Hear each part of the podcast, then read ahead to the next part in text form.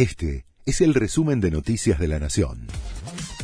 La Nación presenta los títulos de la tarde del miércoles 23 de febrero de 2022. Alberto Fernández viajará a Corrientes para recorrer las zonas afectadas por los incendios. El presidente estará por primera vez en esa provincia desde que la situación por el fuego se salió de control.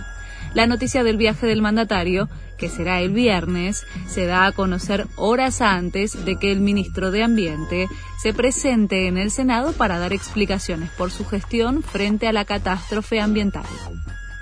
Alicia Castro dijo que si se firma el acuerdo con el FMI, se pulveriza la base electoral del Frente de Todos.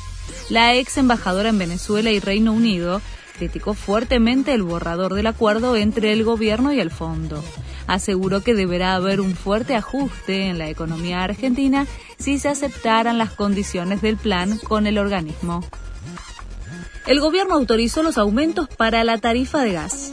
Será de hasta 20% para los residenciales y un 15% para las pymes. Las empresas habían pedido que ese ajuste llegue al 80%. La nueva tarifa comenzará a regir a partir de marzo. Ucrania se prepara para combatir. Moviliza a soldados reservistas y le pide a sus ciudadanos salir de Rusia.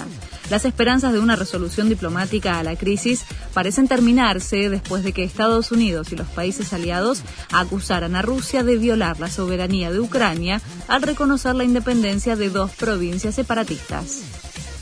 Mirta Legrand cumple años y lo festeja rodeada de amigos.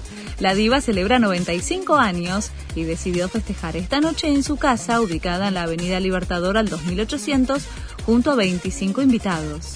Cada uno recibió una tarjeta escrita a mano por Mirta. Además, antes de ingresar a su departamento, deberán hisoparse. Este fue el resumen de Noticias de la Nación.